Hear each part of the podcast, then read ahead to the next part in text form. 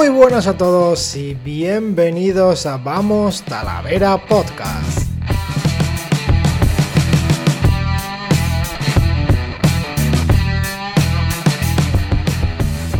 Viernes 20 de agosto y por fin, por fin podemos decir que Vamos Talavera Podcast es una realidad.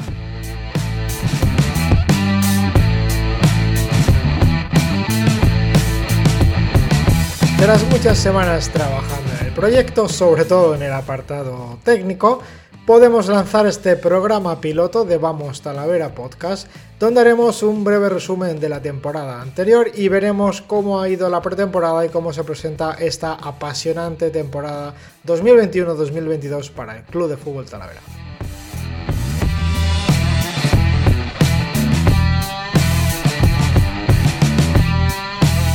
La idea general del podcast será realizar tres programas por semana, lunes, miércoles y viernes. Los lunes realizaremos un análisis de todo lo que ha sucedido durante la jornada anterior. Los miércoles trataremos un programa mucho más distendido donde tendremos o una charla tertulia entre varios aficionados del Club de Fútbol Talavera o entrevistas ya sea a jugadores o a miembros del staff técnico. Y los viernes tendremos un análisis de lo que va a suceder o de lo que puede suceder durante la jornada a disputarse durante el fin de semana en la primera red.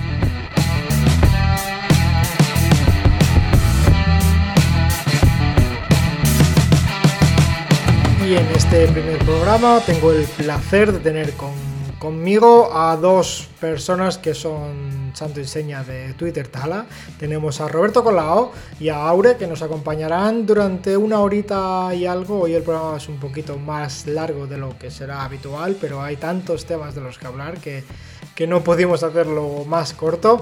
Analizaremos un poquito cómo fue este año anterior tan complicado con la pandemia y Veremos cómo, cómo, ha ido la pretemporada del Club de Fútbol Talavera y sobre todo cómo se presenta esta apasionante primera ref ¿Y cuáles son las expectativas? Estamos en un grupo muy complicado con, equipos de, gran renombre, pero bueno, vamos a ver cuáles son las expectativas que tenemos, vamos a ver qué esperanzas tenemos en este gran equipo que hemos montado para la temporada 2021-2022 y seguramente que será un año precioso, así que desde aquí, gracias a todos los que habéis entrado a escuchar el podcast. Mi nombre es Francisco Fernández y empezamos.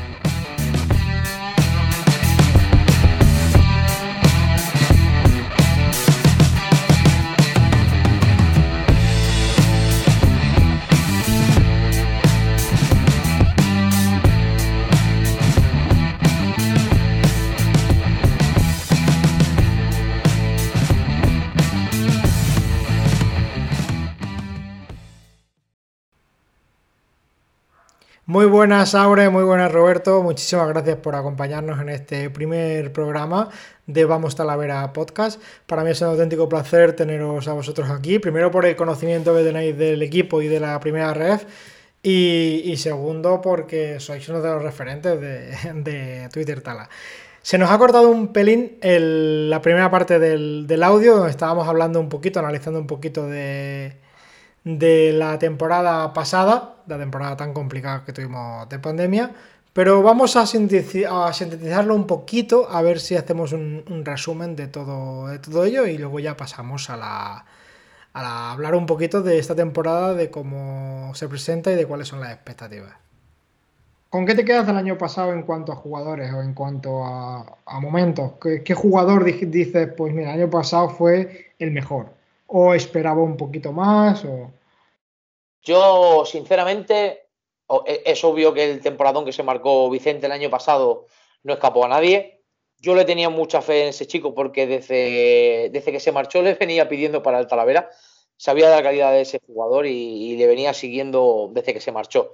Obviamente Vicente hizo un temporadón. La irrupción de Severio, aunque algunos teníamos un poquito de conocimiento de, de él, porque le habíamos seguido, bueno, habían hablado muy bien de él también, yo creo que fue un gran año para él, o sea, creció muchísimo.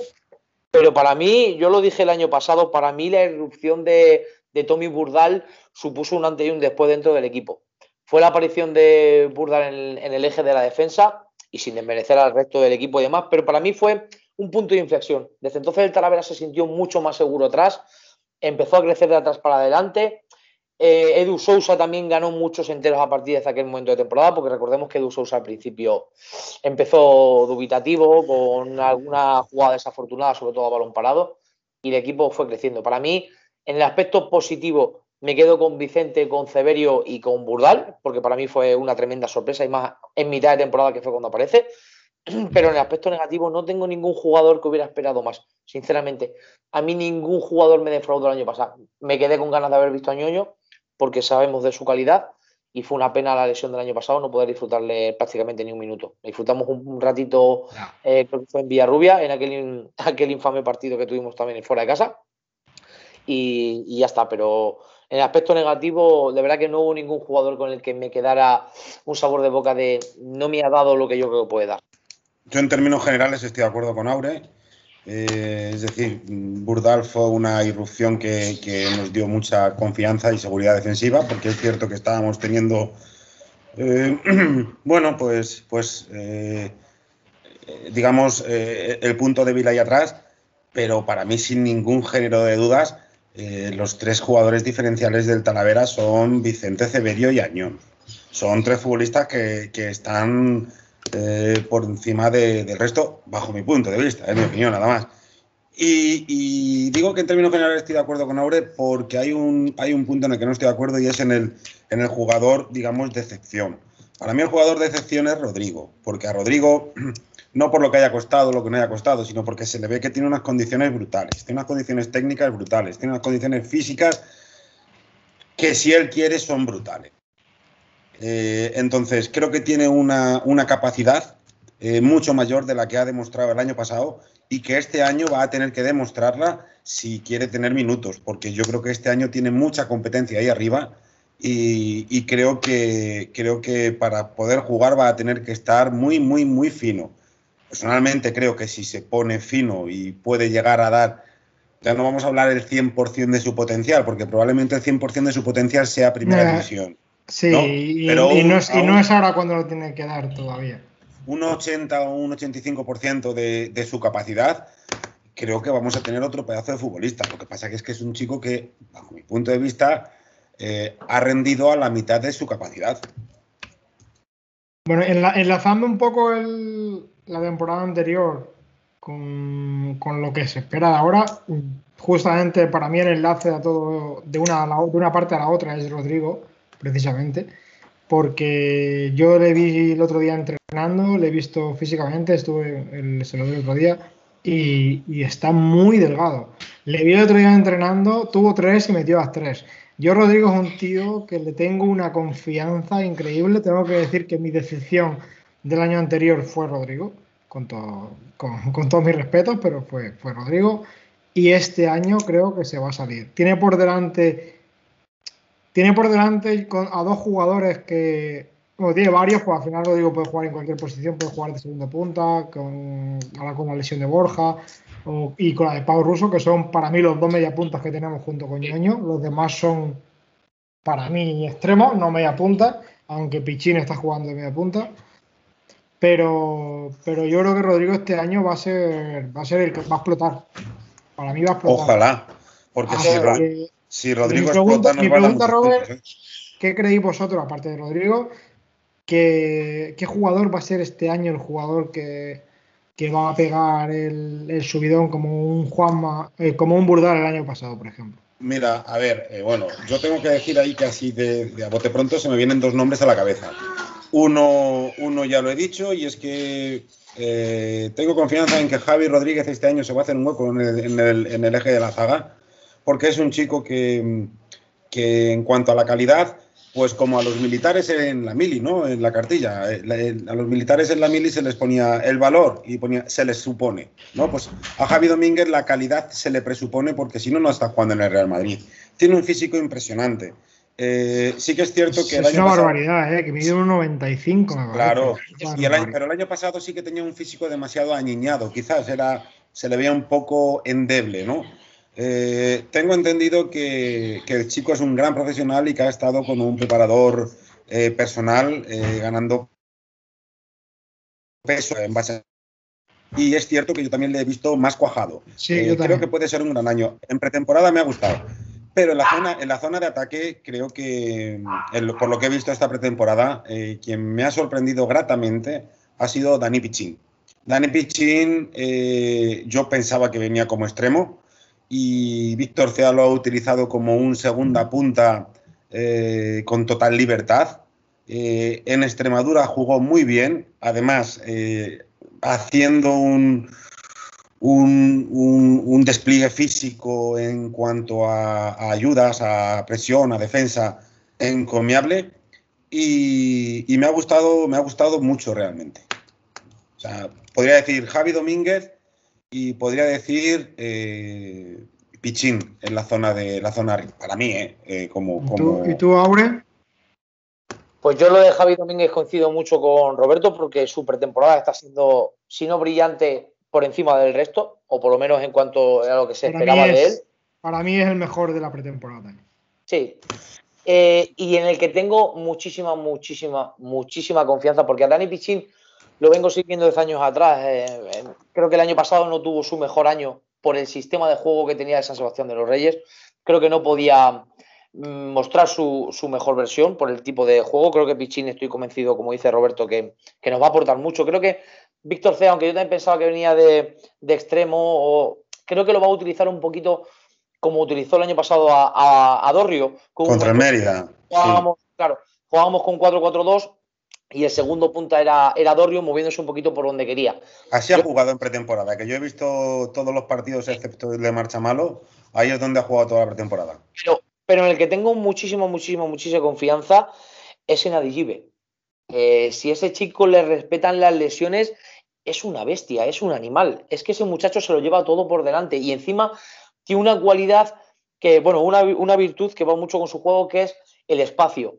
Y este año, en esta división donde vas a encontrar unos campazos enormes, como el del Deportivo, como el del, como el del Logroñés, como el del Racing de Santander, campos grandes a, espacio abierto, equipos que en teoría tienen que venir a buscarte, que van a ser alegres a la hora de jugar, creo que Adive puede ser una, una bomba. Y luego tienes el Prado, que es que el Prado eh, le va perfecto a su manera de jugar, a esa manera de buscar los espacios, esas diagonales que te traza entre central y lateral, que le gusta mucho caer ahí. Eh, yo creo que el, el reflejo es la jugada del primer gol que metimos otro día contra el Linares. Esa carrera entre central y lateral que, que usa el Gibe y, y la incorporación de, de Perales, que Perales es un, es un rematador, es un 9, es un jugador que siempre debes de tener, que encima conoce el Prado, la afición le conoce, le quiere mucho, que eso también hace mucho. Cuando tú te sientes querido por la afición y la afición te quiere a ti y demás, eso era un vínculo que, que parece que luego es una ola que todo va a favor. Kiko, Yo perdona. pienso- Ah, bueno, perdón, perdón, Aure. Dale, dale, dale, dale, dale. Kiko, perdona, déjame, estoy totalmente de acuerdo con Aure con, con lo que dice sobre, sobre Adigibe. Pero es que, eh, sinceramente, creo que, que, eh, que- que le estamos desaprovechando un poco.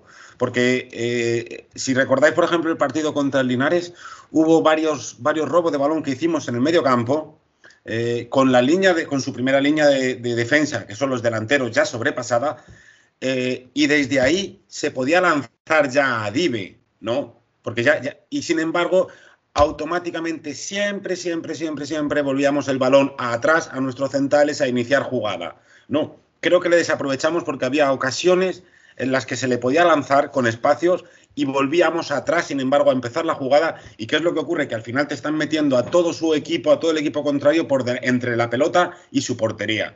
Y está reduciéndote los espacios que para Adive son tan importantes. Es decir, un poco, eh, creo que lo dije con- en, en un tuit, eh, vi al peor Barça de Setién, ¿no? Es decir, ese equipo que tenía el balón y se hartaba de tenerlo, pero horizontal y entre centrales y demás, por falta de ser un poco más incisivo y a intentar hacer en algunas ocasiones los ataques más rápidos, más cortos, ¿no? Es decir, ha robado el balón en tres cuartos, ha robado el balón en medio campo, tienes un tío adelante con espacios, es un, es un, es un fenómeno, aprovechalo. ¿Para qué cojones te está volviendo otra vez el balón atrás a tus centrales a iniciar jugada?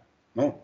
Pero bueno, Yo, yo, yo, yo yo creo, yo es que personalmente veo, veo mucho más potencial a Rodrigo en, en esa media punta por la forma de jugar que tenemos, por, por el hecho de, de poder asociarse con todos los jugadores de calidad que tenemos en medio. pero también entiendo que Rodrigo llega al último, que viene con menos pretemporada, que vamos a salir o con un 5-4-1 con solo un delantero o con un 4-4-2 con, No. dos delanteros. Yo No. tampoco. Tampoco lo veo. Va a ser un 4-4-2 o en su defecto, dependiendo de las bajas, un 4-5-1. Digo, digo no- depe- digo dependiendo de las bajas porque, porque yo, fíjate, fijaos lo que os digo, no descarto, no descarto que se pueda llegar a jugar con Vicente, Severio y Jordi Ortega, los tres, haciendo un Eh, triángulo ahí. Eso no es descabellado porque, porque lo que quiere tener es. la- también es verdad que contra el Badajoz en su casa a lo mejor no es el mejor partido porque no vas a tener tanto el balón, pero a lo mejor es una forma de quitárselo. Es como, el- como hace el Barça, por ejemplo, que mete un montón de gente en medio, hablando de Jordi, que Jordi es un, es un perfil criado en la, en, la, en la masía. Y es de tener el balón, que venimos de ver a Vicente y de ver a Severio, pero es que ojito con Jordi cómo juega al fútbol, ¿eh? En medio campo. Con Jordi, con Jordi, con Jordi Ortega. Sí, a, a mí me gustó bastante los minutos que jugó contra Linares. Eh, Yo, mi, apuesta para, para jugador del año revelación, lo dije el primer día, miento, lo dije antes del primer día, en el, primer- en el segundo entrenamiento, se llama Jordi Martín. Va a jugar, a ver, va a jugar poco, Kiko. Va a jugar poco. Eh, es, yo te dije el primer día que no, no estoy de acuerdo.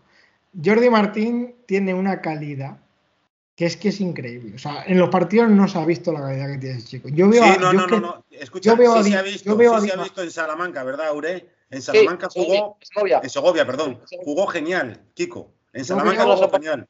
yo veo a Di María, te lo juro, ¿eh? Kiko, Hablando la distancia, veo a Di María con una calidad de desborde y una calidad. Le falta golpeo de balón, que el otro día le echaron la bronca dos veces, de pégala, pégala, pégala, pero es que tiene una calidad y volvemos a lo mismo. Eh, a lo de la mili de, de Javi, es que viene del Madrid. Estoy, estoy de acuerdo contigo. Estoy de La acuerdo calidad tiene que contigo. tenerla. Y el, Sí. y el para mí el mejor de todos técnicamente, que eso es una duda gigante que tenemos, se llama Pau Russo, pero viene, viene no, está todavía lesionado de una lesión de ocho meses. Entonces, pues bueno. Y me parece la- que no son, no es una lesión, viene de dos lesiones. De tres, tres roturas de, de ligamentos. Con 19 años o 18 años. Es Eh, un lastre. entonces Vamos, es un lastre un lastre para él, no para, para el Talavera. No para el Talavera. Para mí yo pienso que es una, es una oportunidad de oro, tanto para el chico como para el Talavera. Si ese chaval Yo creo que es una se oportunidad creo que, que es brutal. O sea, el fichaje puede ser brutal, brutal, sinceramente. Y el caso de Jordi Martín, yo... si no estuviera lesionado, yo Sí, sin, sin ninguna duda. Sin ninguna duda. Si Pau Russo no hubiera estado lesionado, no hubiera estado, no hubiera regalado en el Talavera. Yo opino lo mismo. A mí me había hablado, me habían hablado bien de Jordi Martín, te había leído a ti, había leído alguna cosita de él.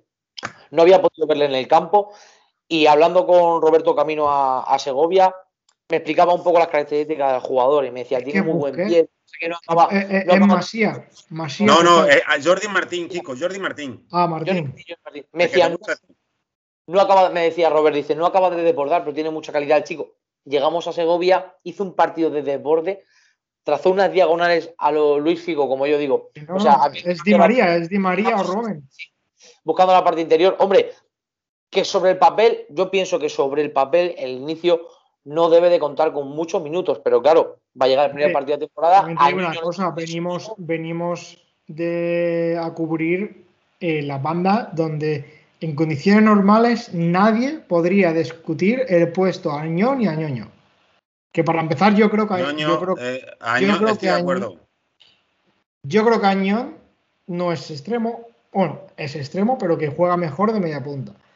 Partiendo de esa base, creo que jugando como está jugando de extremo, nadie podría discutir a Ñoño a Añón. ¿Qué pasa? Que Ñoño dura lo que dura. Ñoño dura 60 minutos. Es un jugador Año- diferencial. Añón, Eh, Añón, Añón. Añón, perdón. Y Ñoño, pues no estaba y de momento no se le espera. Entonces, eh, una oportunidad muy buena para él. Pau Russo llega tarde, Rodrigo no llega tarde, no, llega en octubre o noviembre. Pau Russo, eh, Pau Russo. Eh, Rodrigo no, no ha llegado a tiempo todavía, está, lleva un partido solo. O sea, eso es el momento de demostrarlo. Tiene la pelea con Dani Pichín, que ha caído de pie, que ha caído haciendo las cosas bien. Y a ver, a ver cuántos minutos tiene. Y Borja Díaz. Y Porque Javier que vuelvo, volvemos a lo mismo. Valencia, tanto jugando de 6, de 8 como de 10, porque Borja Díaz, no se nos olvide, es un fichajazo enorme. En cuanto a detalles, seguramente de lo que hemos visto, Borja Díaz será el mejor fichaje de todos los que hemos hecho.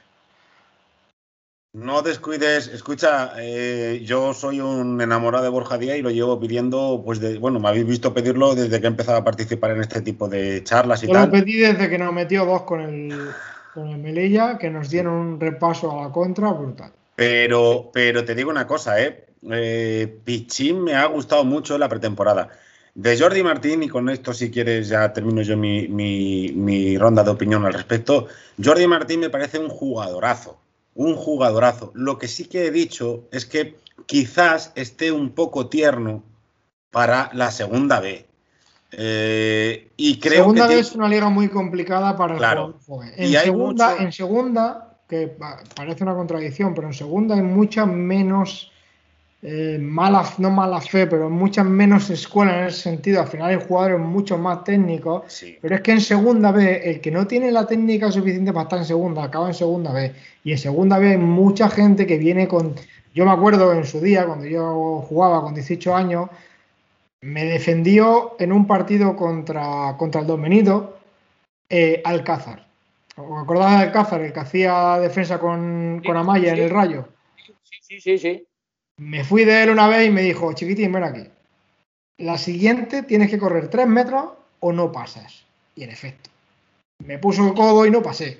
Pues eso, en segunda vez hay un montón de tíos con 40 años que, llevan, que tienen 200 partidos en primera o en segunda y es muy complicado. Ahora, por calidad, por técnica, es muy bueno. Y va a jugar, ¿eh? Va a jugar minutos, pero, pero yo creo que, que de inicio tiene pues a Añón indiscutible. Añón, estoy de acuerdo contigo que Añón donde mejor rinde es cuando se mete entre líneas ahí en la zona de la media punta, porque no es extremo, no suele irse y por se desgasta mucho menos, porque no hay que pelear, no, hay que perseguir a Pero Kiko, Kiko, eh, Añón, y esto lo sé positivamente, está mucho más cómodo y rinde mejor arrancando desde una banda hacia el centro que partiendo desde el centro. Es decir, él cuando llega al centro eh, a recibir en esa media punta, eh, llega sorprendiendo. Y o le sigue su defensa, su lateral, el que le está marcando, y deja un hueco. Y deja, y deja un hueco enorme para aprovecharle. O si no le sigue, el defensa sigue ocupando su posición, él llega totalmente libre a la zona de media punta y recibe en condiciones. Y, yo creo que él está por delante.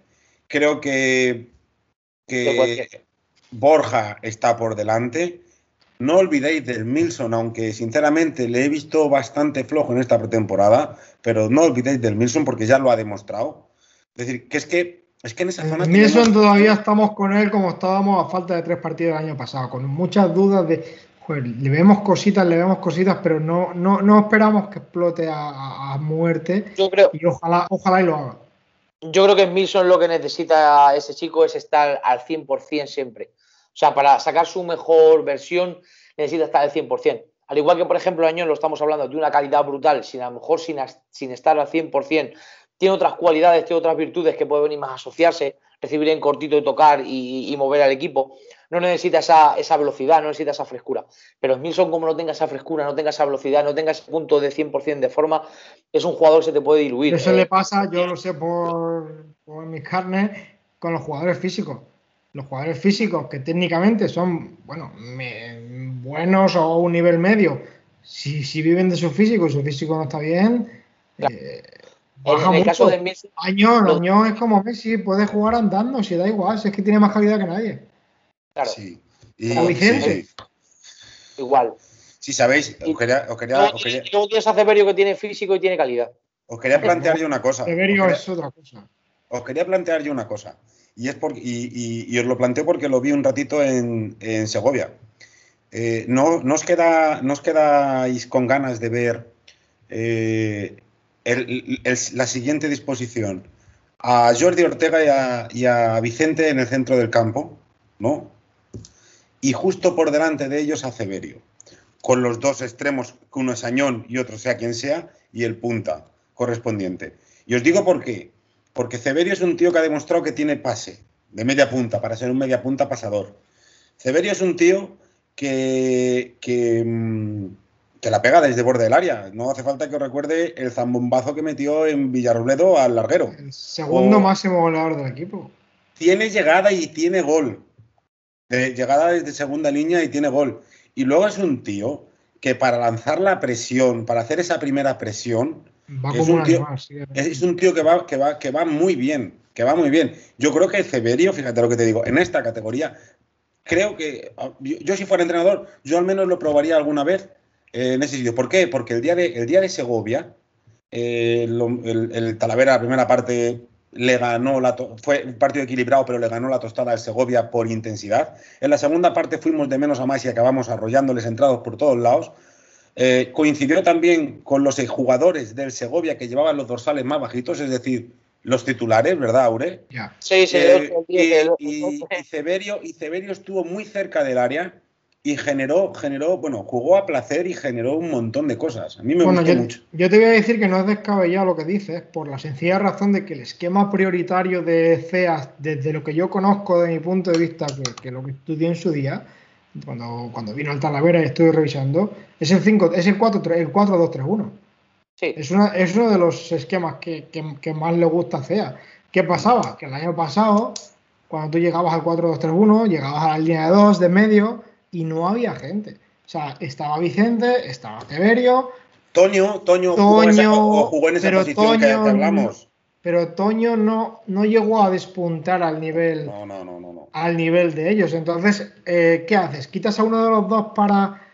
mm, pues prefiero bajar a Rodrigo como está, cuando jugaba con 2-3-5, cuando, eh, con 4-2-3-1, jugaba con, con Rodrigo de media punta, por ejemplo. Que en realidad no era media punta, era una especie de segunda punta o algo así. ¿Qué pasa? Que este año, para jugar con un, un, con un 4-2-3-1, tenemos a, a Pau Russo que no está todavía, pero tenemos a Borja, tenemos a Ñón, tenemos a, a Pichín que está jugando de segunda punta, tenemos la opción de, de Rodrigo, pero sí que es verdad que por condiciones y por sobre todo por poder meter también a la pieza de Jordi Ortega, que a mí personalmente me parece un jugadorazo, y que nos darían un, un juego, porque Jordi Ortega es de más de pase corto y Vicente más de desplazamiento largo, tendríamos un centro del campo mm, escandaloso. Es que lo llevo diciendo yo toda la pretemporada, tenemos el mejor centro del campo de toda la primera red. No, yo no te diría que no. Yo vi el otro día, sinceramente, a- al equipo que más me gusta de todos, que es el, el Atlético Baleares. Y arriba son increíbles. En medio campo son muy buenos. Pero es que no tiene nada que envidiarle Vicente, Severio y, y Jordi, pero, pero a ninguno. Y Añón, y Añón. Bueno, Añón, es Sí, que bueno, pero, pero, hablando de, lo que es el núcleo, el centro-centro, hablando de lo que es el centro campo, esas tres piezas, es decir, y luego si metes, eh, si los acompañas de Añón, de Borja, que son peloteros, que son peloteros, Son más zona de ataque de, la media punta, pero que sí, que si juegas con un Yo- 4-2-3-1, lo puedes meter de media punta y, es que es increíble. Es que Ah, partiendo de la base que hay muy buenos jugadores en algunos equipos, eh, yo, pues para mí, pues eh, lo pondría a comparar con, con el Deportivo que tiene, que tiene a Rafa de Vicente, que tiene a Bergantiños y que tiene a Menudo por delante. Me parece también. Sí, Menudo viene jugando. sí. Me viene jugando, menudo viene jugando un poco como, como lo que quiere CEA de Pichín, ¿no? Ahí de media punta, de segundo punta flotante y demás. Suelto El, Extremadura, el Extremadura con, con Bueno, Extremadura y Badajoz hay que ver a- hasta qué punto terminan la plantilla, porque por ejemplo, mira Badajoz, eh, que es- mm, se supone que está menos mal, porque no es que esté bien, eh, que, el, que el Extremadura, y ya están marchándose. eh, unos dicen que por decisión propia, que pidieron salir, día dijo, dijo el entrenador del Badajoz que pidieron salir, la prensa decía que Isi Ross no pidió salir, sino que le han echado. Pues, es muy difícil. Ah, en el Badajoz hay una hay un recorte salarial brutal. O sea, y, y se está y, y- y se está notando que están han, han- han perdido ocho o nueve titulares del año pasado pues por recorte salarial, pero tiene un, sigue teniendo un equipazo. Sí, yo los vi ayer, yo los vi ayer Yo- contra el Real Madrid y, y- y dieron una pinta de equipo sólido. Sólido, sólido, solidez. Luego Es tiene a banda, que es increíble. David Concha, Clemente siguen David estando ahí. Otegui. Clemente o- Otegui que, que- que siguen en su línea. Aquino, que es pues seguramente top 3 de, de la categoría. Y luego tienen dos porterazos. que van a estar ahí, que van a estar ahí. Y el, Extrema, y el Extremadura también va a acabar estando ahí si, si, si, no, no olvidemos que no, no sabemos qué va a pasar aquí al final de año, pero eh, tienen para empezar a dos señores que se llaman Mar eh, Market y que se llaman. Se me ha llevado el nombre, el, uruguayo. El uruguayo que estaba en el Tenerife el año pasado. Ah, chico, che, che. Sí. Se, me ha ido, se me ha ido ahora el. Sí, sé quién dice. Sí, sí, pero sí, muy top. Que, que, son jugadores que juegan en segunda división, pero no, no un año, sino que, que, bajaron y el año siguiente lo repescó un equipo de segunda división. Que al final. Tiene, tiene Elías Pérez en el centro del campo, tiene a Toribio, tiene a Pastrana. Es decir, también tiene un buen centro del campo. ¿eh? Tiene un... un portero de, primera división, casi. Tiene gente muy buena. Yo, hablando un poco de esto, ya pasando al siguiente tema, ¿qué, qué equipos veis nos estamos centrando un poco en nuestro grupo porque al final. Es lo que nos importa. Que el otro día salió también la comparativa de, lo que vale la plantilla, que para mí no tiene mucho valor, porque si metes a Ilais en el Barça B, pues te destroza todo. Si metes a Arribas en el Madrid, te destroza todo. Aunque arriba sí que es verdad que está jugando con el B. Y por ejemplo, en el Talavera tenemos a. Escalante. Que te valoran 800.000 euros, Escalante. Tenemos una plantilla de 4.2 millones y solo 800.000 son un tío que no ha aparecido. Y me parece que Rodrigo 400. Rodrigo el año pasado valía casi un millón y ya vale a 300, 400, que al final se, equiparará un poco a, final, a media de temporada, no al principio.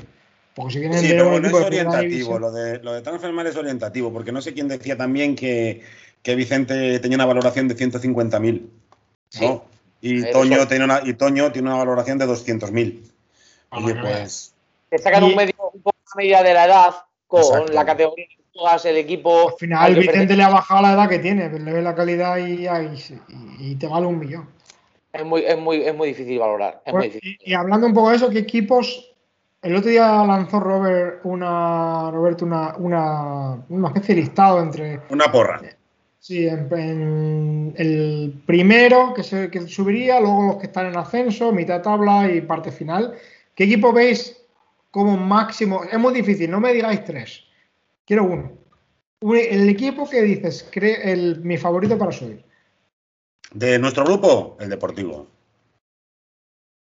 Si no es el Deportivo Malva. Yo veo el, veo el Deportivo. ¿Y equipos que le peleen? Que están ahí en el puesto 2 y 5 que de, acceso al playoff? Yo veo al Racing, veo al Logroñés, veo a la Cultu me genera dudas, pero veo también al Racing de Ferrol, ojo con el que digo, dice, y ojo con el Irún. Y luego hay que contar con los filiales, con algún filial, que los filiales siempre son cajas de sorpresa, siempre hay alguno que se te va para arriba como un tiro. en nuestro apartado tenemos menos, sí que es verdad, porque tenemos solamente Celta B, Valladolid B y Bilbao. Y, ya.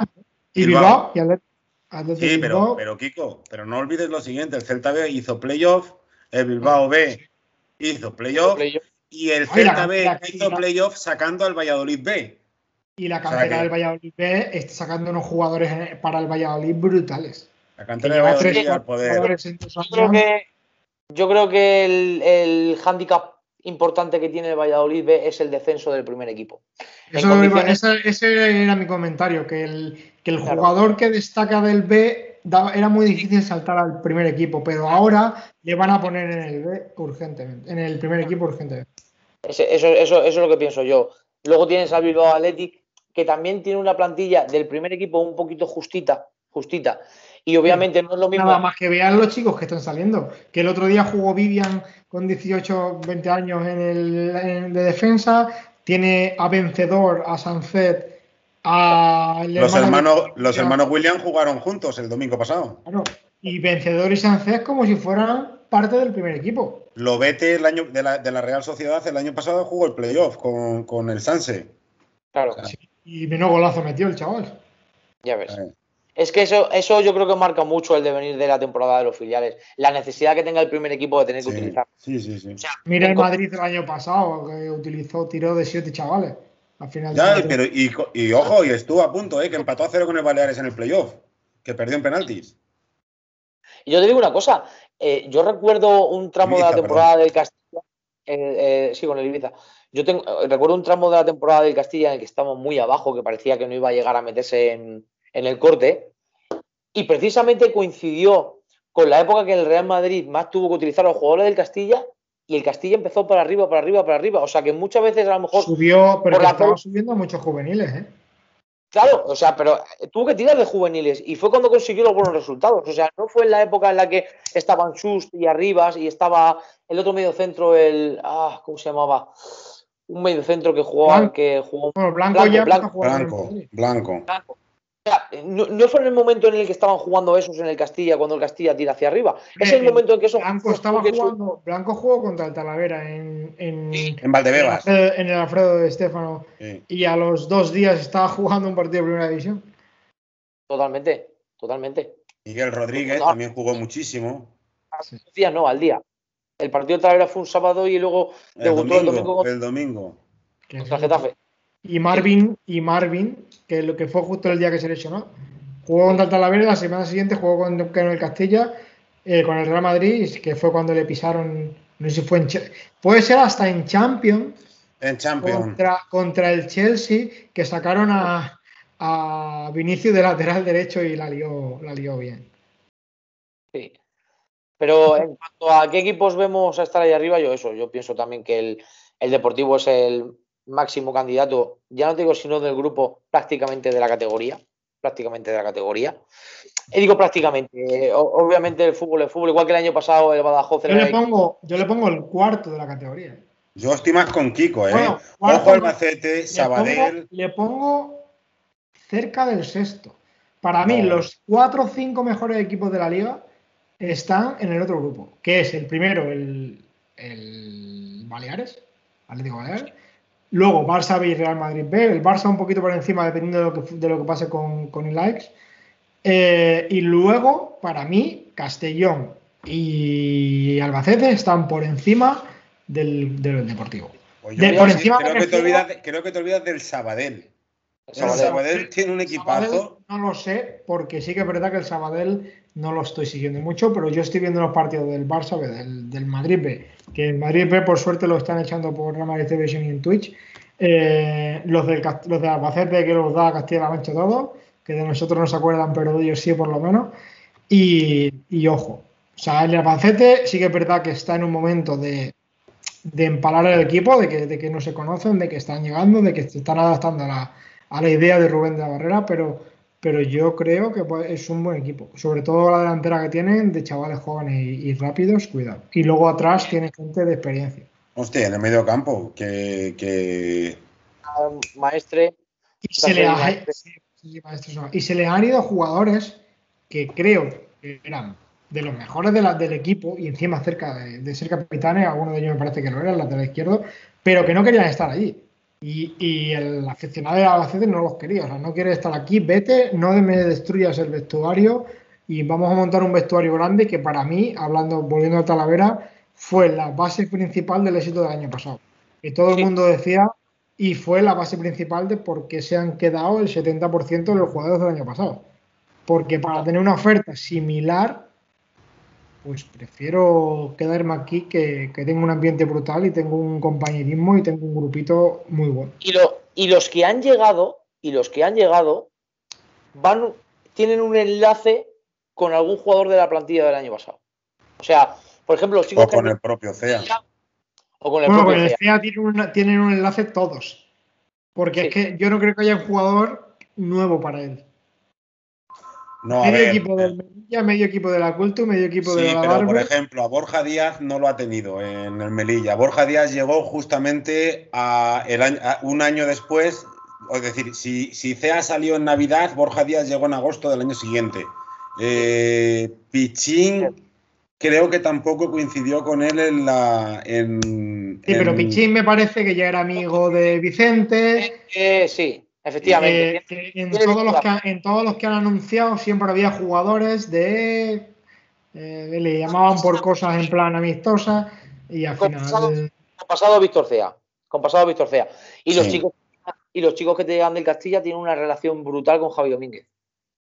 O sea, yo, si navegas un poquito en sus redes sociales, eh, podréis ver que tienen fotos en común juntos cuando estaban en el Castilla. O sea, sin necesidad de haber estado ahora y las estén mostrando ahora, no, ya viene de atrás.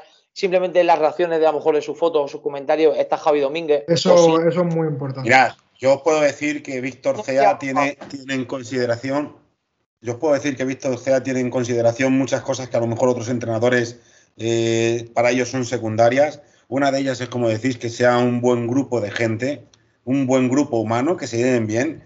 Sabe que es mucho más fácil sacar eh, el objetivo desde, desde una buena relación de todo el mundo. Hombre, los que hemos jugado un poco a fútbol eso se, ve. No es lo mismo que falle un tío que se está rompiendo la cabeza por ti, que te llevas bien con él, que tal, a que haya uno que, que, que cuando pueda te putea, que cuando pueda monta un lío en el vestuario porque al final te hace a ti mismo incluso el hecho de, que si falla más.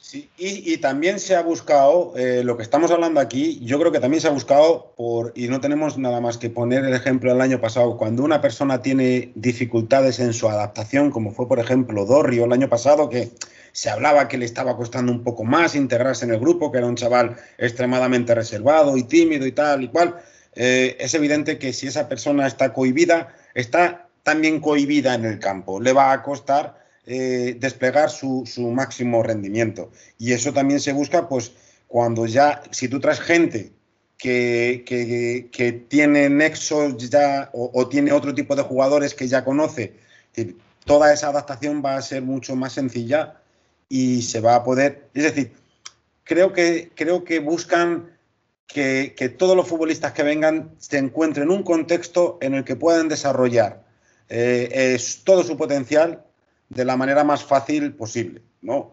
Porque si no, al final, tienes, si traes futbolistas que no se te adaptan, pues, pues no, le vas, no te van a sumar, no vas a, poder eh, extraer el máximo. Y, y yendo un poco a lo que, al al momento actual, las noticias que está saliendo últimamente con el tema footer, eh, es un poco, es una mala noticia para muchos que footer esté dentro de la primera ref. Para mí, yo sinceramente prefiero tener un canal generalista, un canal un poco más eh, a nivel nacional, pero son los que han apostado por nosotros. Partiendo de la base, como decía uno, bueno, es que, no nos cobren, bueno, que tú una empresa, que te tienen que cobrar, que están haciendo su trabajo, pero son los que han apostado por nosotros.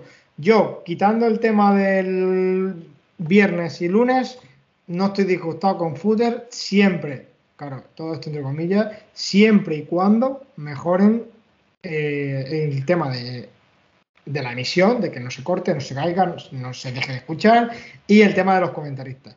Y luego, aparte, el tema de los horarios. ¿Qué os parece un poco a vosotros el, todo el tema Footer, el tema derecho de televisión? Bueno, yo con el tema fútbol, lo que tú dices, hay una plataforma que viene apostando por el fútbol modesto desde hace unas temporadas, es de agradecérselo, hay que valorárselo. Al fin y al cabo es el único operador que ha pujado por, por, la, por la liga, con lo cual es normal que se lo lleve, entonces no, ni, un pero. El tema de, lo que tú dices de las retransmisiones debe de mucho mejorar. A mí lo que me sorprende es que eh, yo seguí mucho al Badajoz, por ejemplo, al año pasado y al Mérida, y al Mérida, y tenían para mí una opción que era muy buena. Ellos hacían una desconexión con Cope Mérida o con Cope Badajoz y, directamente la, la, retransmisión que se escuchaba, la narración, era gente de allí de Cope, de Badajoz y de Mérida. Mérida sí, pero creo que Badajoz era la radio oficial del club. El sonido que ponían era radio Sí, pero bueno, que al final no tienes un comentarista amateur que le paga 50 euros para que vaya a hacer el partido. Que tienes a chavales que conectan con ellos, que son un, profesional que está en una radio. Que, y que, encima conoce local el equipo que, está narrando, porque pasaban muchas veces el año pasado en footer que eh, hubo un tramo de la temporada que Góngora jugaba por delante de, Víctor Ruiz y la cogía a Víctor Ruiz y decían, la tiene Góngora. ¿Por qué? Porque sabían que el lateral izquierdo y como sabía que el lateral izquierdo y el balón pasaba por ahí, pues tiene que ser Góngora. Entonces, ¿qué, estás diciendo, Nene? ¿Qué estás diciendo? Yo, creo, que, hay, que, mejorar en, cuanto a, esos pequeños detalles. Por ejemplo, la opción de Movistar Plus que tiene de, tener cinco entradas de audio, o salida en este caso, eh, de, poder poner mm, el comentarista que tiene oficial, o poder poner la radio, o poder poner, en este caso, bueno, no va a haber cinco radios que den el partido, pero sí poder llegar a un acuerdo con una radio local y, dar el partido a través de, ellos. Eso puede ser una opción buena. Y hasta más barato, yo creo. Eh, tened, en cuenta, tened en cuenta que yo estoy de acuerdo con lo que vosotros decís. Eh, Footer.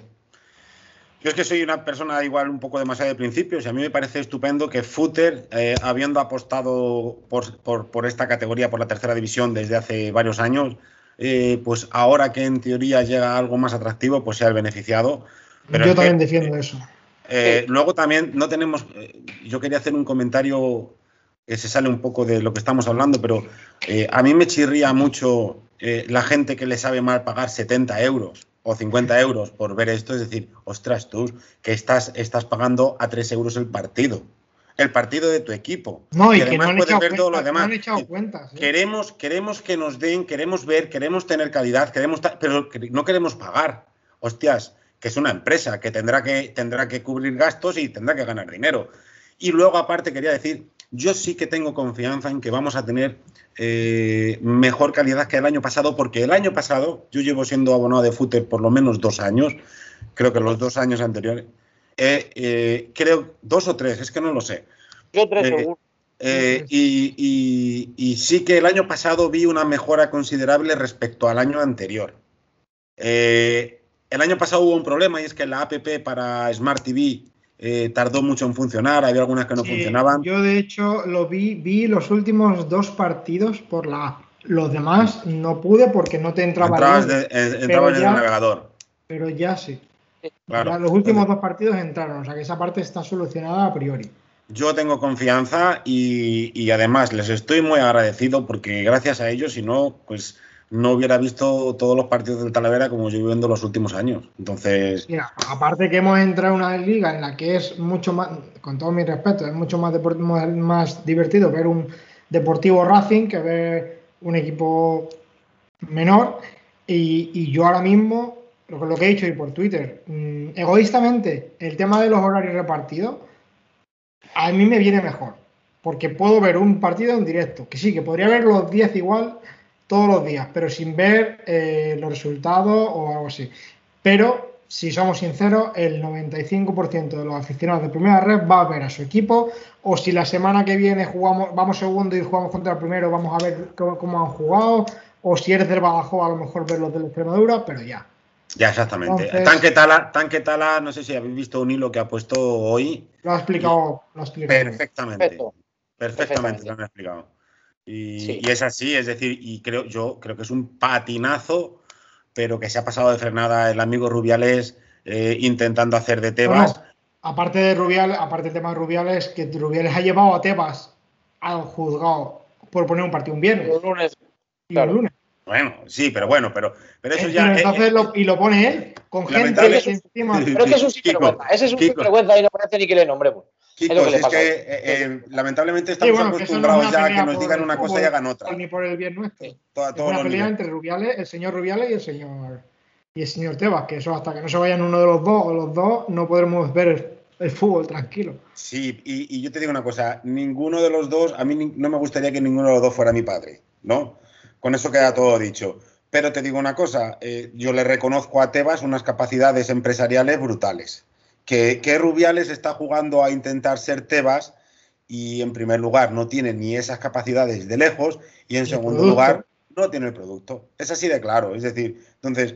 Pero ni el producto, ni los medios, ni, nada. Creo que ha metido, creo que, y luego que, bueno, pues que hay algunos artículos por ahí de prensa que yo precisamente los compartí y los recompartí la semana pasada, que te dejan un poco a las claras eh, los intereses reales. El tema de interés económico al final eh, si tú te pones a mirar lo del CBC, eh, lo del CVC, al final te das cuenta que firmando el CVC le dan la potestad a, Tebas de ser presidente hasta que él quiera.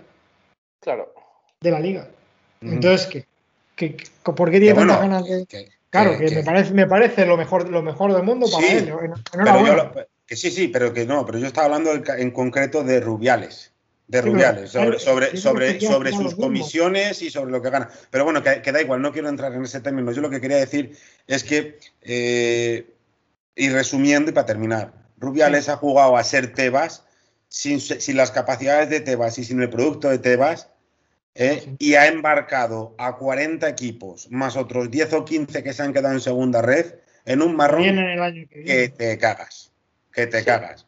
Y encima Porque- el otro día le preguntó el, el- no sé si fue el de Algeciras, el presidente de Algeciras o, o quién fue, dice, El vale, no, no, pero no, no, aparte no, no del dinero, era otra pregunta que era respecto a, vale, si no has conseguido la cantidad económica que tú querías, que querías 15 millones, no has conseguido 8, ¿por qué inviertes 3 años de derecho de televisión? O sea, sacas la primera oferta por 3 años, 15 millones, no la quiere nadie, ¿vale? Pues saca de un año en un año, pero no des la opción de comprar 3 años.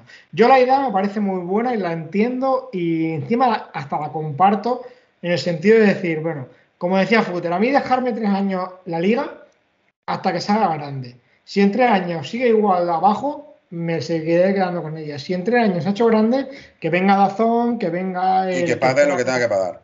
y que tenga lo que y pague lo que tenga que pagar. Yo me la dejáis tres años, la disfruto tres años y luego el niño se me lo lleva. Pero, si crees que no te están pagando el dinero suficiente, ¿por qué le das la cesión durante tres años y no das Te respondo. año a año? Te respondo. Porque ellos saben perfectamente y positivamente que los 15 millones de euros no van a venir en la vida. Y ocho años ahora, En ocho la años vida. ahora son mejores Haz, haz que números. tres el año que viene, Haz cuando el año números. que viene no vale nada. Haz números. ¿Qué coste puede tener eh, la retransmisión de 20, la realización de 20 partidos semanales cada uno en un punto de España? estaban por ahí, me parece, explicados, que tenían un mínimo tangible. Sí. O sea, ¿Qué Y luego aparte eh, hay que hacer números de, de los, los costes que necesita. O sea, los 8 millones que se han gastado, 8.3, que en algunos sitios ponen 9.4, que me parece que es porque está incluido algunos extras, eh, daban a dividir entre 70 euros eh, anuales, que encima no son 70 euros, porque Son porque 50. si eres socio ya son 50. Pero bueno, por 70 salían a que, a que Footer necesita 120.000 abonados al año. No, no, no sacas. Para cubrir, solo, escucha, perdona. No, para cubrir los gastos que han pagado. O sea, para, no cubrir, esa- para el canon. Luego tienes que cubrir los gastos de realización de esos partidos. Y, lo- y los evidentemente- y 20 evidentemente- fijos que tienen. Claro. Y, y lo- y evidentemente eh, tiene que quedar algo en la hucha. Es decir, que necesitas, necesitas a lo mejor del orden de los 150.000 abonados. Sí, seguro. Necesitan Como mínimo. Como mínimo. Sí, sí.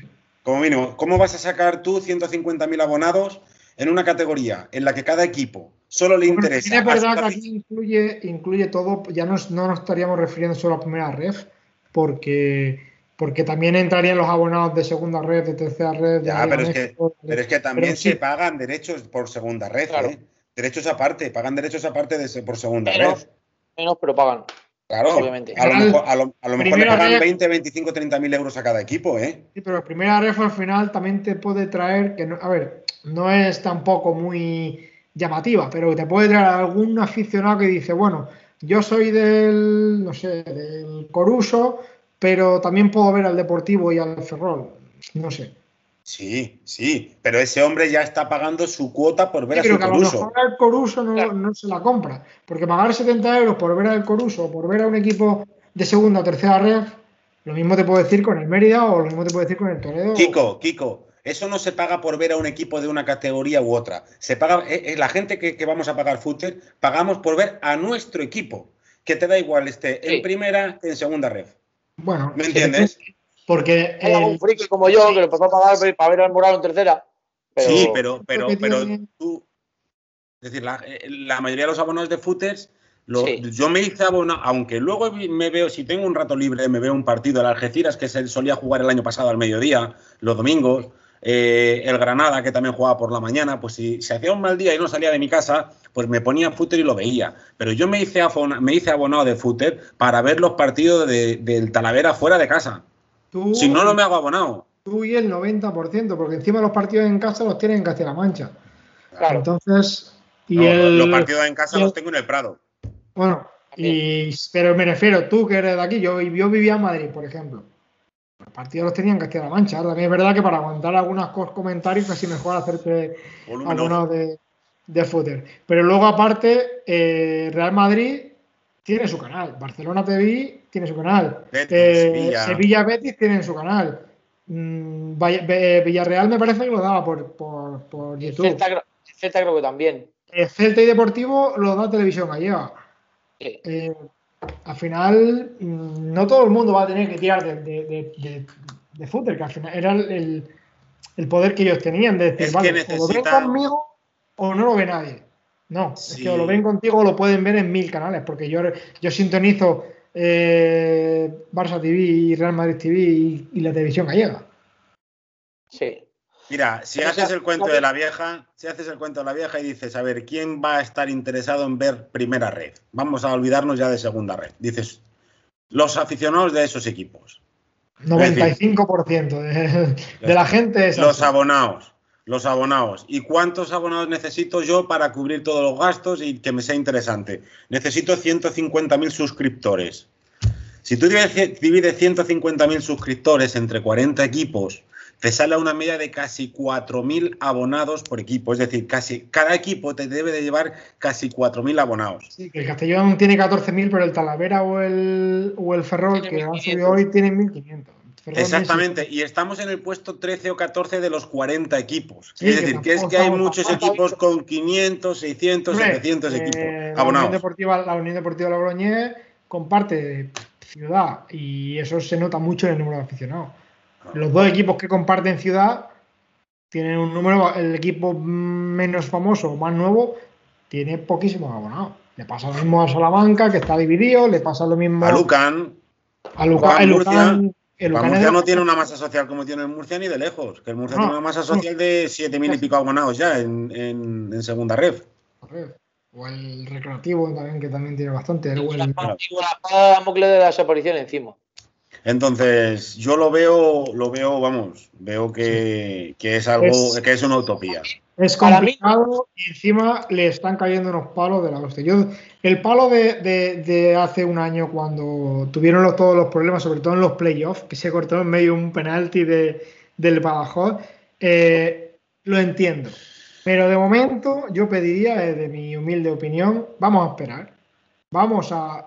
Incluso no te quieres hacer socio, no te hagas espérate a ver cómo responden en los primeros partidos, que funciona todo bien y en ese momento, si quieres pagar o, créate una cuenta con de los 7 días gratis que me parece que tienes o 14 días gratis, no sé cuánto es. 14, 14 días gratis. Pruébalo, prueba un par de semanas y si no te cuadra, pues, pues no lo compres. Pero vamos a esperar antes de criticar porque se están metiendo en un berenjenal que yo no sé hasta a ver que esto es una empresa y hay gente detrás muy importante tiene detrás a un grupo de Luxemburgo también que se dedica al streaming de, de partidos de, como, como, como, socio capitalista digamos sí. Sí son FUS me parece. Y aparte se dedican a se dedican a ello también.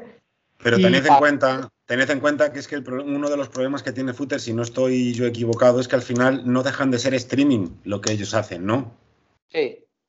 Entonces depende mucho de, dependen, bueno, dependen mucho, no, dependen exclusivamente de, la conexión que puedan tener. Eh, Eso es un problema de cara a segunda y tercera red. Esperemos que en primera red eh, no haya ningún problema, pero si, vas al campo de del Navaluenga y resulta que no tiene conexión a internet, una fibra. Claro, pues, eh, pues eso les decía, que eso, eso es un hándicap grande que Vale, un wifi, muy bien, pero es que yo necesito un cable de internet a una conexión potente. Estable, estable, potente y estable, claro, claro.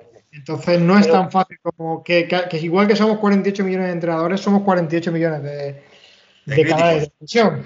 Que al final nos criticamos por todo y sobre todo a una gente que está apostando por nuestra liga, que a lo mejor si no fuese por ello, pues en vez de tener 300.000, que sí, que nos ofrecieron un millón, que sabíamos que es una mentira, pero bueno, o a la de cifras Lo sabíamos, al principio muchos clubes se lo tragaron, ¿eh? Y por eso invirtieron como invirtieron. La cifra real que tenían muchos en la cabeza era la de medio millón.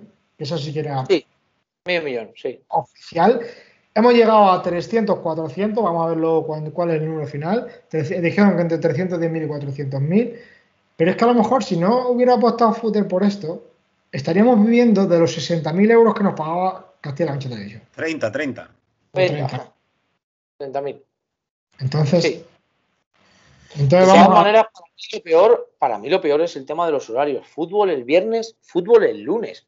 Vamos a ver todo, O sea, en primera red, eh, de verdad, a mí, para, para, mí, por ejemplo, ha sido un jarro de agua fría esta tarde. Yo trabajo de lunes a sábado. Tiempo, están cayendo muchas críticas, ¿eh? tienen tiempo para reaccionar ante eso. Se va a pasar, se va a pasar las críticas rubidas por el, por el último. sí, pero es que eso no lo hace solo Rubiales. ¿eh? eso lo hace una comisión donde está incluida Footer y Footer cuando vea que se me están quejando por todos lados, que voy a perder suscriptores y voy a andar justo de llegar, van a decir, eh, hay que poner, a lo mejor lo que decía Roberto, vamos a poner 10 horarios con un horario compartido entre, entre los dos, un partido de cada, de cada división, de cada grupo. Pues en vez de 10, a lo mejor hay que poner 5, porque el domingo, si quiero poner cuatro es partidos. Es que compite contra primera división. Es que compites con otra primera división.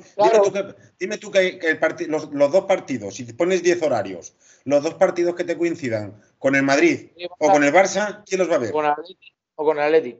O con el Atleti. O, Real Sociedad Sevilla o al final. Eh, eso hay que tenerlo en cuenta. Yo, creo personalmente aprovecharía el horario de las 12, que coincide con un partido de segunda, que la segunda, sinceramente, con todos mis respetos, tiene menos seguimiento que, primera ref, porque lo ve la misma masa por equipo casi, pero son 20 equipos menos, 18. O sea, al final el partido de las 12 de, segunda es el más famoso de todo, pero si pones partido de un, deportivo Sport eh, Racing, no tiene nada que envidiar a un a un Ibiza Oviedo. Entonces, a un Lugo Burgos. Entonces, yo utilizaría el horario del domingo a las 12, del domingo a las 3 y media, si el calor te lo permite, porque es un horario alemán que en España no se está utilizando. Y creo que es un horario que no, no pegarías con nadie de primera división. Y luego a lo mejor el, horario de las 5. El sábado, en los sábados, el, fútbol de primera división ya empieza a las 4 en invierno, ¿eh? Sí. Mm, no lo sé, Yo, digo más que domingo, que si no me suena, si no me equivoco, empieza a las 5 el primer partido. Que a las 3 y media yo me pongo el, partido que hay la Liga Alemana para. Que me parece que es a la 1 empieza la Premier, a las 3 y media la Liga Alemana y a las. Y a las 5 España. la Liga Española. Entonces yo pondría un partido a las 3 y media para intentar sacar toda la gente que pueda de, que ve la Liga Española y luego el partido de las 12 y luego el resto, pues no sé, pero intentar no meter un partido a las 5 de la tarde un sábado o a las 3 porque es que la gente trabaja. O un lunes a las 9 o un viernes a las 7, que a las 7 hay gente trabajando. Yo, por ejemplo, o sea, a mí como me pilla... Para empezar un viernes en general. Claro. Pero a las 7 de la tarde o a las 5 de la tarde, un viernes, vamos, te cae la de para mí ha sido Para mí ha sido un jarro de agua fría y te digo una cosa, para el tema de, para el tema de campaña de abonados, tú saber que puede haber partidos que te coincidan el viernes y el sábado tú estés trabajando, es, claro, no solo, es que no es solo televisión, no. es que encima es partido en directo. Claro, es que, claro, es que al fin y al cabo yo soy abonado y iba a seguir siendo abonado, pero sé por compañeros míos que tú, Roberto y yo, pero a lo mejor el pues, chaval de Calera que quiere venir a ver el partido, si no puede venir, no se hace. Lo, claro, yo te digo, o sea, yo he enganchado este año a dos, tres compañeros de trabajo, cuatro compañeros de trabajo y algún amiguite más, que si a lo mejor llegan a saber que hay partidos los viernes o hasta incluso el sábado, dice, hostia, tío, si es que por el curro a lo mejor no podemos. Ayer me preguntaba un chico que se llama Guille, por mensaje directo, Guille, un abrazo, tío. Eh, me preguntaba. ayer hablé yo con él también me preguntaba que, si sabía eh, cuánto costaban, habían contado las, habían costado el año anterior las entradas para el fútbol sala Talavera. El año anterior no se vendieron entradas porque bueno, eh, pero, pero creo que no sé si eran 5 u 8 euros. Y, pregunté al delegado y me dijo Ángel, dice, mira, pues este año es probable que estén sobre los 10 euros. Y, y me decía Guille, eh, es que eh, si dando por supuesto que el Talavera iba a jugar el domingo, el fútbol sala eh, se entiende que iba a jugar el sábado como ha hecho toda la vida, ¿no? Es decir, es que los sábados no sé si voy a poder ir y a lo mejor para tres, cuatro partidos que pueda ir, no sé si me interesa hacerme abonado o no. Entonces, si tú ahora un tío, fíjate lo que me decía Guille, para tres, cuatro partidos que voy a ir, no sé si me interesa ser abonado o no. Tú ahora le dices a un tío, oye, que es que vamos a poner los partidos de tu equipo eh, los viernes. El Talavera el viernes y, el fútbol sala el sábado. Y, te va a decir, hostia, yo es que los viernes no voy a poder ir. Y, para perderme unos cuantos partidos que me los pongan el viernes, pues a lo mejor no me hago abonado. ¿Qué, es lo que estamos hablando? Es que a la pues masa social de los clubes les mata, ¿eh? De verdad. Yo, por ejemplo, al final, igual que tampoco. Le, le, matas. O sea, mucha gente que se abonó este año o se ha abonado este año, porque al fin y al cabo está en el doble de abonados que teníamos el año pasado. Mucha gente se ha abonado por, por el final de campaña del año pasado, pero condicionado también por su trabajo y por sus condiciones personales. Si tú de repente le dices que le vas a poner bien partidos los viernes o los lunes, vamos a obviar el sábado, que es sábado laborable y muchísima gente trabaja, yo el primero. Pero vamos a, a sacar de la ecuación el sábado. Solamente por el viernes y por el lunes dices, ¡buah! A que le ponen al Yo creo que incluso el lunes, porque el viernes al final a las 9 de la noche eh, ya estás en fin de semana, al día siguiente no trabajas, eh, te puedes quedar con los amigos a tomar una cerveza en el bar, pero un lunes, después de haberte pegado trabajando todo el día y que el día al día siguiente deje volver a madrugar, eh, es un error. bueno, que iba a preguntar yo una cosilla. Y ahora verano mal que mal, pero tú ponte un partido el lunes a las 9 en diciembre que te puede estar cayendo una ala de tres pares de cojones y dices, eso, es para ir al estadio, me refiero. claro. lunes, después de haber llegado, si llegas a tiempo, una hora antes de tu casa, y te vas a poner ahí a, a 4 grados a ver un partido. Dice, 4 grados, después de haber estado pasando todo el día frío en la obra. O sea, ¿Os puedo hacer una pregunta que cambie de tema? Decía Robert. ¿Eh? ¿Os puedo hacer una pregunta que cambie de tema? Es que, eh, eh, según estábamos hablando ahora, ah, terminando ya que no, no, no, no, no, no, no, no. Que se me estaba viniendo a la, eh, a la cabeza la gente que puede estar escuchándolo de lo pesados que estábamos siendo con el tema de footer, tío. Que a lo mejor le puede, le puede molestar. Pero no, que em, os iba a preguntar yo. Eh, ¿Vosotros con cuántos puntos creéis que podemos acabar la primera vuelta? Pues yo, yo creo que es que es, es ¿Habéis visto, ¿habéis visto el calendario? ¿Habéis visto el calendario? Sí, pero no me lo sé de memoria. Sé que lo gordo. El calendario se juegan muchos partidos fuera de casa en la primera vuelta. Sí. Sí, no, pero. no, muchos partidos, muchos partidos importantes. Exacto, exacto. En la, primera, vuelta, que en la primera vuelta la teoría dice que los partidos chungos los jugamos fuera. Es decir, que los partidos asequibles, que no va a ser ninguno, son en casa. Sí, pero vamos a, vamos a la cultural, vamos al Racing, vamos a Badajoz, vamos a muchos partidos. Mm, de los supuestos. Sí, pero te viene, te viene, digamos, gente de tu, categoría, de tu liga en principio, como es el Sanse, el Calahorra, el Tudelano. Sí, que, eh, nosotros en casa donde deberíamos ser fuertes. Y luego hay que ver que en la segunda vuelta del año. Eh, Copa del Rey. Copa del Rey. Aparte de la Copa del Rey. tenemos Copa del Rey. Aparte de la puede ser un buen regalo el que nos toque a alguien bueno en Copa del Rey para que se hagan se regalen abonados como, como, como regalo de, yo creo, yo se lo dije a Roberto eh, cuando fuimos a Segovia, para mí es clave empezar bien la temporada, porque cara a la campaña de abonados de la segunda vuelta, si tú estás bien posicionado, bien posicionado hablo séptima, octava posición. Sí, rondando el playoff. Efectivamente, tenerlo cerquita. Y dices, el que no se ha hecho abonado dice, hostia, el equipo está y encima en la segunda vuelta viene el Deport, viene el Racing, viene el Logroñés, viene el Bilbao Athletic, viene el Celta Ojo, ojo, yo creo que es clave empezar muy bien, que por eso tengo muchas esperanzas, porque el, eje del, equipo del año pasado está intacto. Eh, no ha eso lo dijo Rubén de la Barrera cuando terminó el partido del Albacete y dijo, ellos vienen con un 70% de la plantilla del año pasado, se conocen, saben lo que juegan, tienen la dinámica de equipo, tienen la, dinámica de, de, juego y eso vale mucho. Nosotros nos estamos adaptando y sí que es verdad que yendo a un equipo que se ha ido, se le han ido ocho titulares. Ocho titulares o ocho jugadores importantes. Titulares. Titulares. A un equipo que, emocionalmente no está estable. También es verdad que es muy peligroso cuando un equipo está dañado. Cuando un equipo está dolido, van a salir y van a salir a darlo todo. Pero eh, si tengo que elegir un momento para ir a. Es como cuando, cuando te dicen en primera edición, ¿cuándo quieres ir al campo del Barça? Pues en la jornada uno porque no están bien físicamente, porque no están adaptados, y es lo que hay. Yo prefiero ir al campo del Bajor. Si no es un drama. Y porque si pierden no es un drama. Queda prefiero ir al campo del Bajor la jornada 1. Eso es así. Pueda. Sí, yo también. Ahora, la jornada 2 viene el Sanse. Que el Sanse ¿Vosotros creéis, pasado quedó primera de, de, nuestro grupo, segunda. ¿Vosotros creéis que podemos hacer 30 puntos en la primera vuelta o que lo vamos a hacer? Eh, jornada son 18, ¿no? Eh, 19. 19. 30 puntos es ganar 10 partidos, eh, o ganar, ganar, ganar 8 partidos y empatar 6. Yo creo que sí, yo. ¿Eh? Yo creo. Yo Mira, yo sinceramente, para mí el Talavera, por plantilla, por trayectoria del año pasado, o sea, por lo que hablamos de conservar el grupo y demás y tal, y comparándolo con los demás, eh, mira que no soy precisamente yo de los de ganamos un partido y somos los mejores del mundo y perdemos un partido y somos los peores de la historia. Yo le veo al Talavera con posibilidades reales, reales, de acabar la temporada entre el séptimo, entre el sexto y noveno puesto. Yo dije cuando empezó la, pretemporada que mi objetivo era salvarnos lo antes posible e intentar acabar en mitad de tabla, el 12, el 13.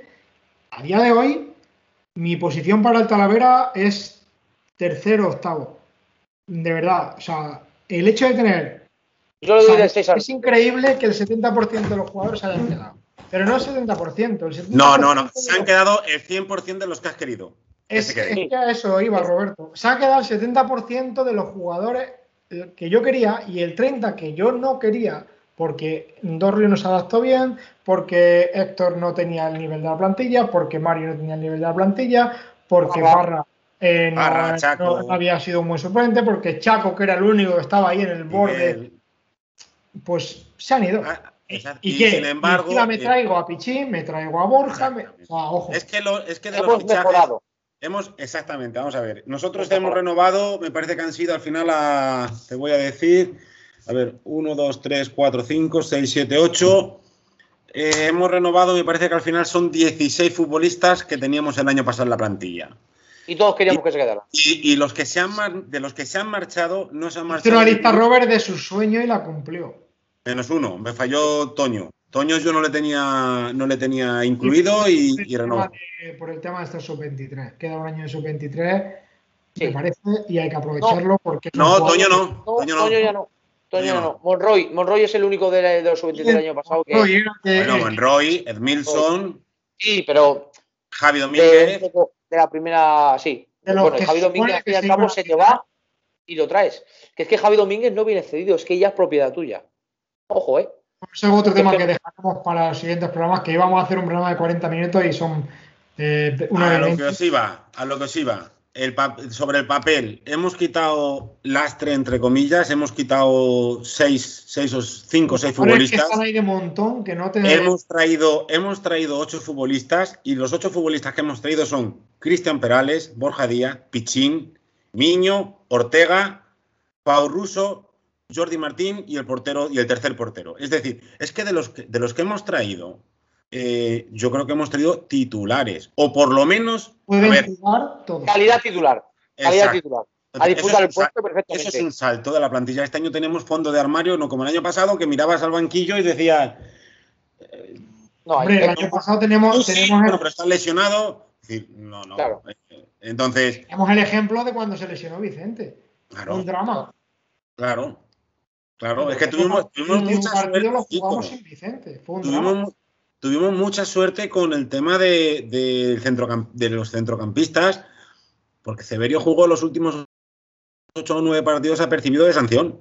Jugó los 3 o 4 últimos partidos, o sea, los 2 o 3 últimos partidos de liga apercibido de sanción y luego la fase final, la fase esta de, del playoff de ascenso, eh, tampoco vio tarjeta amarilla.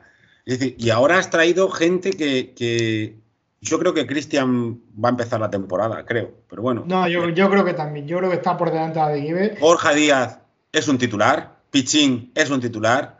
Niño, oye, yo creo que lo Niño no, a Niño deberíamos tenerle un poquito más de respeto en el sentido de no matarle por el partido. Hombre, claro que no. Claro, He mucha gente matándole y Miño un portero de segunda división. Vamos a tener un poco de respeto a un jugador que ya está consagrado y que vamos a darle un poquito de, confianza. No y puedes, que, no, puedes juzgar por un partido. No puedes jugar por un partido. Pero bueno, Ortega también es un tío apto. Jordi Martín. Apto.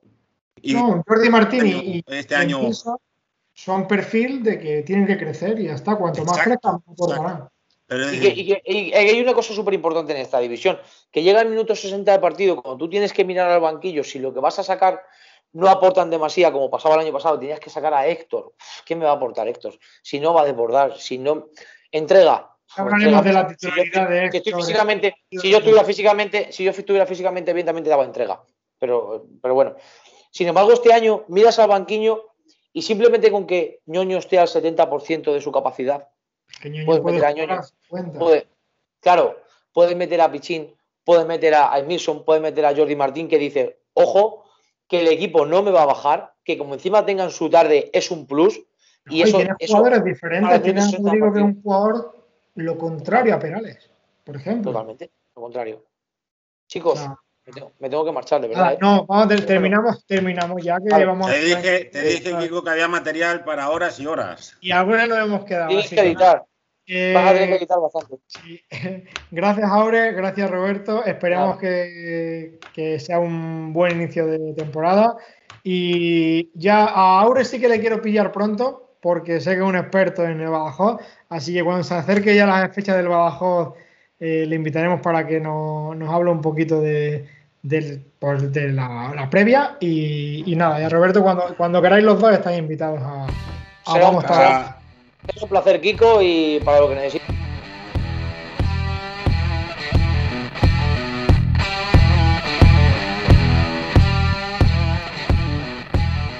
Pues hasta aquí el primer programa de Vamos Talavera Podcast. Como habéis visto, una tertulia muy muy entretenida con Aure y con Roberto, que desde aquí le doy nuevamente las gracias.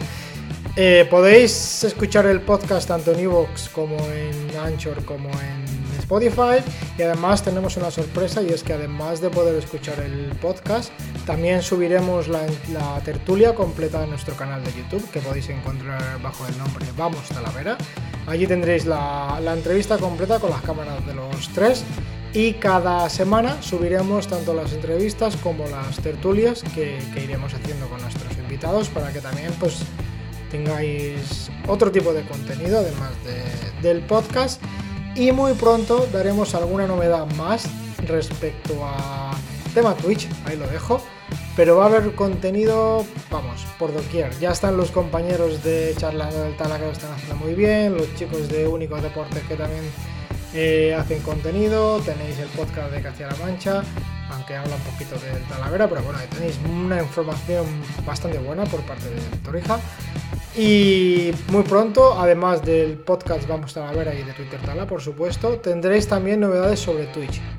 Muy prontito las anunciaremos. Y nada, hasta aquí. Mi nombre es Francisco Fernández y solamente daros las gracias a todos por acompañarnos hasta aquí en esta aventura de Vamos Talavera Podcast. Un saludo a todos.